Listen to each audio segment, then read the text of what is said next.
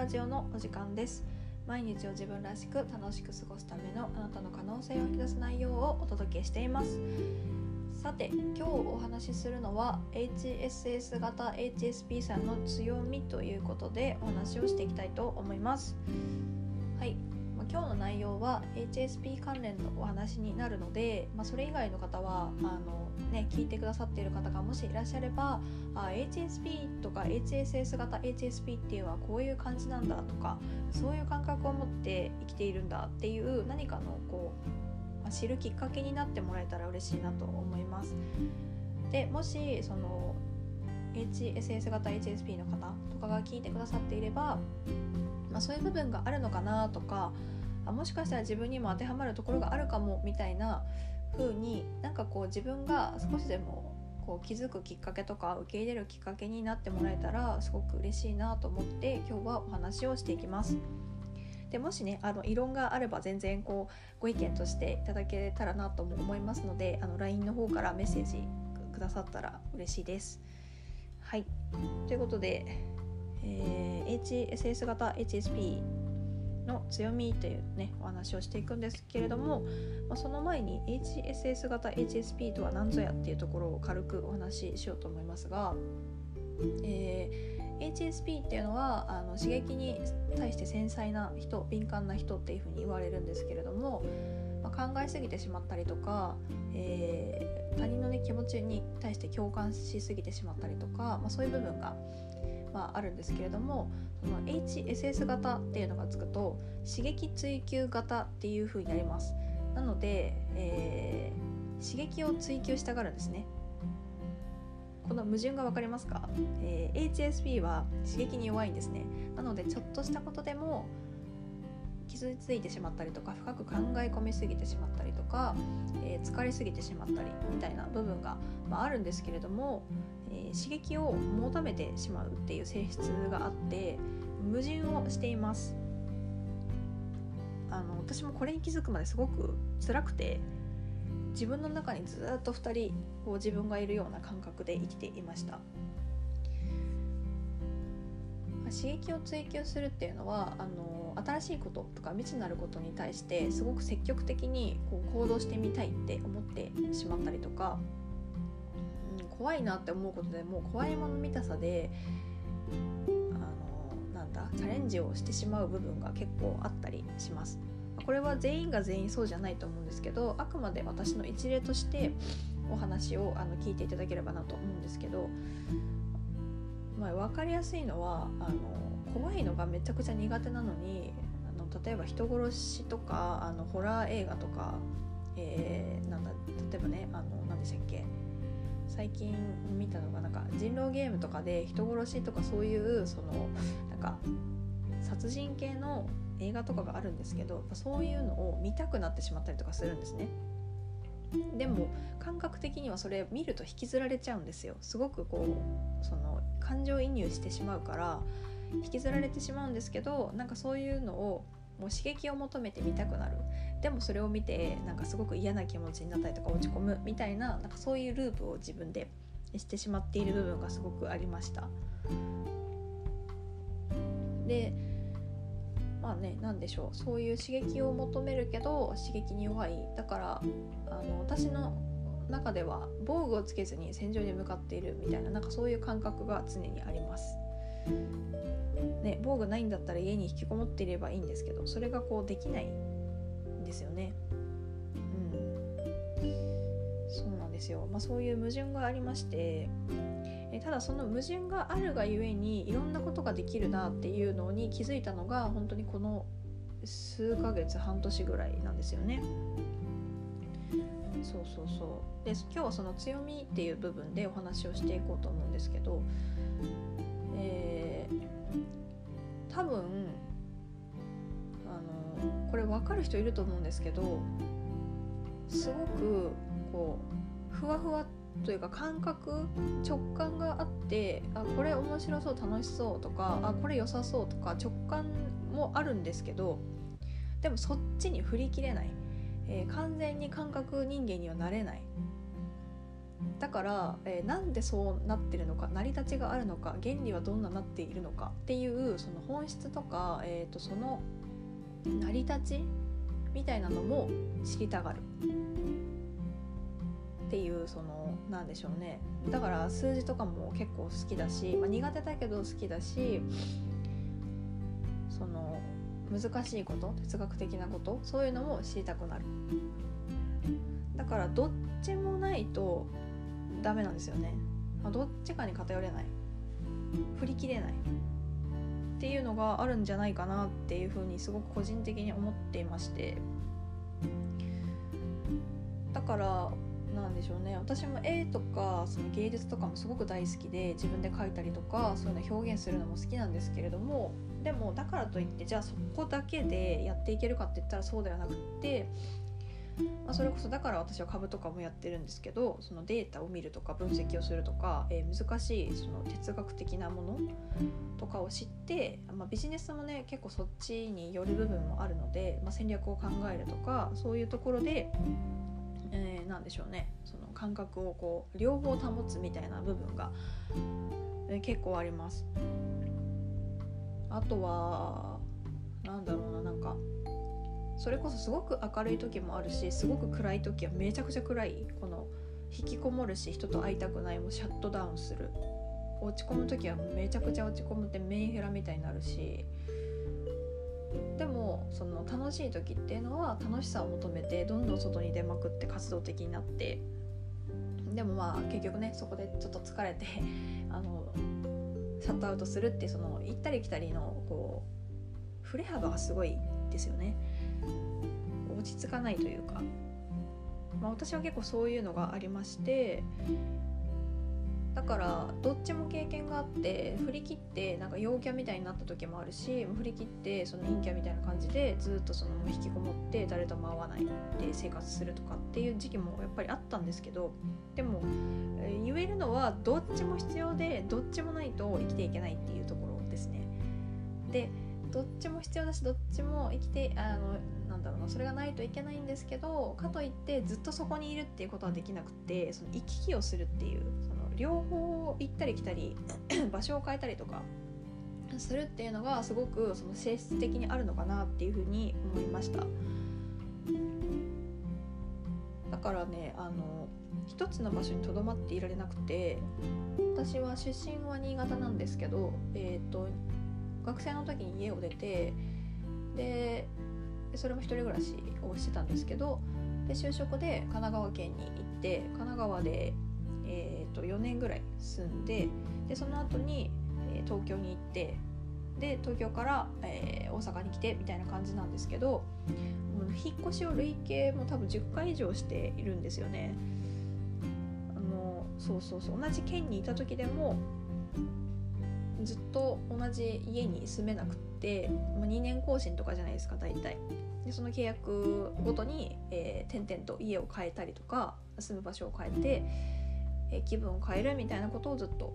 やってたなって思ってで今もねそうなんですよね結局、まあ、多拠点みたいな感じになってたりとか、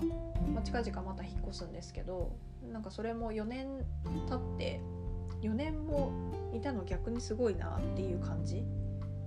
ですね。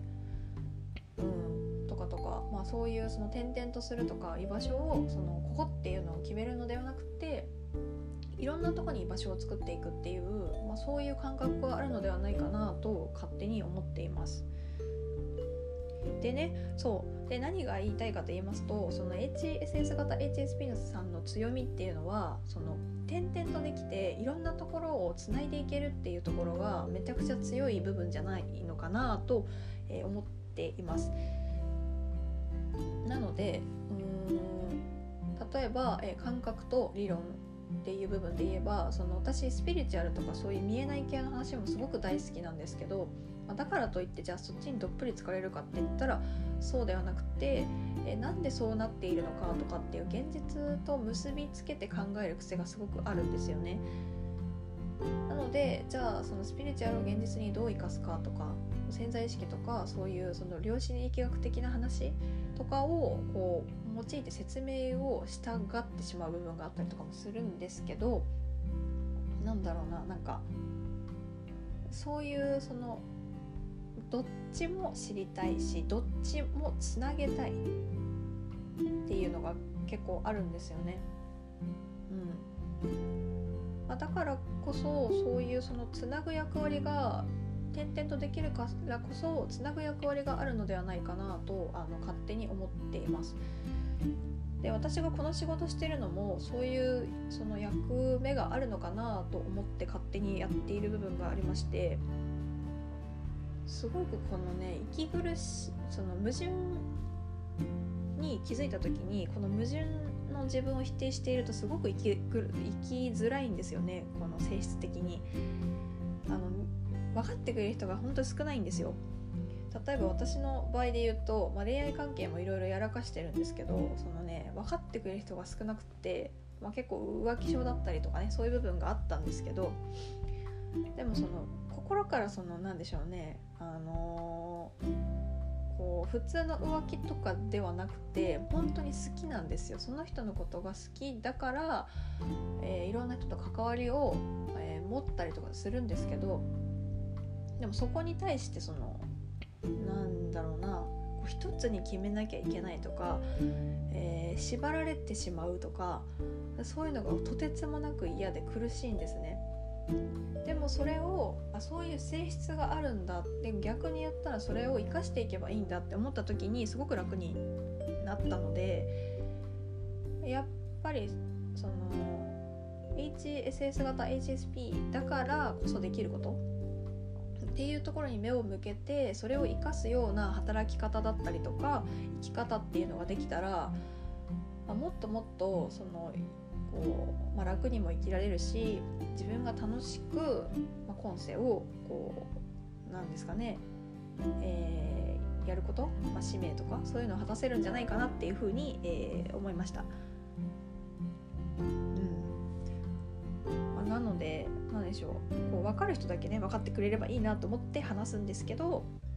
あのねほんと社会不適合者なんですね。あの言ってしまったら好きなことは好きだしやりたいって思うけどでもそのやり続けられるエネルギーがどうしてもその人よりも多分少ないっていうのは自分で自覚してて動ける時はわーって動くけどでもすごくこう疲れて息切れしてしまうから休む時間も欲しくてずっと頑張り続けることはできない。えー、でもうんじゃあだからその同じとこにずっととどまってずっと仕事してるっていうのは無理。だから飛び回りたい。好きなことをしたい。いろんなことをしたい。っていう風なあの感覚でいてでそれをこう誰かにじゃあ相談したらえなんかそれ無理じゃない？とかえただのわがままでしょとかって言われることがすごく多かったんですよね。だからわがままって言われたらそれまでだしなんかすごくあじゃああのなんだ？会社員としてずっとそこで勤め上げなきゃいけないのかとかじゃあビジネスで生きていくのであれば何か一つこうどっしりした何かあの固定したものを見つけなければいけないのかって、えー、突き詰めないといけないのかとかって思った時期もあったんですけどうんまあもちろんそのね一本柱は必要だとは思うけどでもそれがそれが全てではないというかいろんなところに行き来できたりとかいろんなものを組み合わせたりつなぎ合わせられるそういうその力がまあすごくその HSP さんの強みであるし活かせるところなんじゃないかなっていうふうにその実体感実体験で思いました。はい。マルチポテンシャライトとかってね言ったりとかマルチワーカーとかって言われることとかもあるんですけどまさにそんな感じですね。うん。そうそうそう。だからその私の中では好きなことで、えー、生きていきたいって思うのでその好きなことを仕事にっていうところはとことん追求していきたいですしでもだからといってそれだけで生きていくつもりもなくって心にゆとりとか安定も欲しいからその私は将来のためにその投資をやったりとかそういう資産形成をしたりとかっていうところもあのコツコツと地道に、えー、足元を見てやっていったりしているんですよね。うんでもそっちに偏りすぎたくないから、えーと、そういうなんかスピリチュアルというかそういうなんでしょうねもう楽しいだけで生きるみたいなもう自分のこう素で生きるみたいなところも、え突き詰めたいというかそっちもやっていきたいと思ってるんでなのでその行ったり来たりいろんなところに行ったりあっちに行ったりっていうようなと感じで、えー、まあ、自由気ままに生きていければなっていうのを最近あの確信した次第でございます。はいなのであの、矛盾してるなとかそういうのは別に否定しなくてもよくってそれもあの強みなんですよね。あの使い方を生かせれば強みになるので、うん。まあ、そういう感じでもしねあの同じように私とこう矛盾してるな自分とかなんか社会不適合者なんじゃないかなとかって思ってる方がいればあの責めなくていいので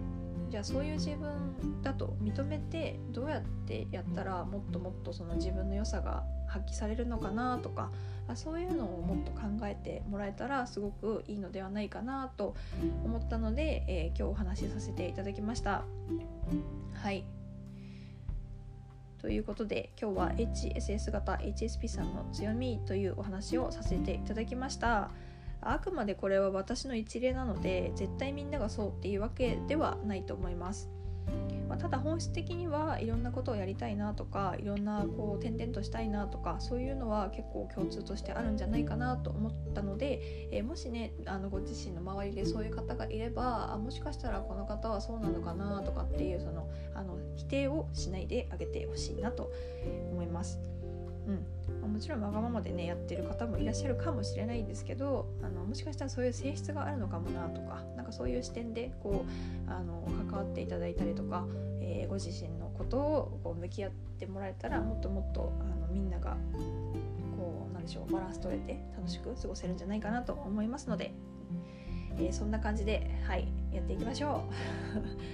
う。ということで、えー、長くなりましたが以上になります。ではでは今日もいってらっしゃい。Thank you.